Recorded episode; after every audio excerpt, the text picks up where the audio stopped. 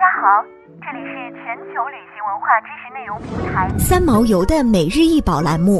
每天学点历史，从此开始。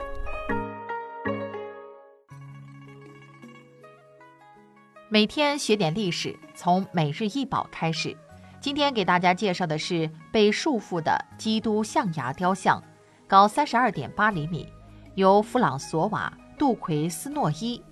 由弗朗索瓦·杜奎斯诺伊所创作的象牙基督雕塑，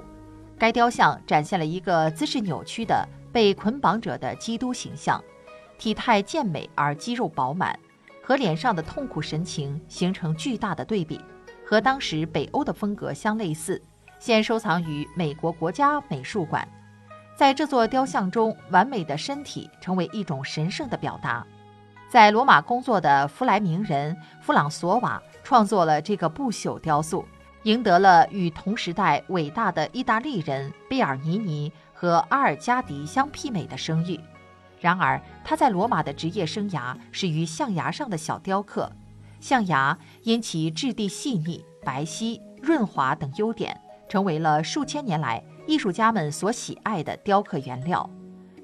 弗朗索瓦所雕刻的基督比例完美，又充满自然主义色彩。他扭曲着身体，摆出一种不稳定的平衡姿势。他痛苦的面部表情极具北欧的风格。弗朗索瓦·迪凯努瓦是雕塑艺术家，其父亲就是创作布鲁塞尔撒尿小童雕像的老哲罗姆·杜奎斯诺伊，可以说是出生在艺术世家。当代批评家，比如乔瓦尼·贝洛里，在一六七二年以来的现代画家、雕塑家和建筑师的生活中，称赞迪凯努瓦的艺术是将当代雕塑恢复到古罗马雕塑的品质。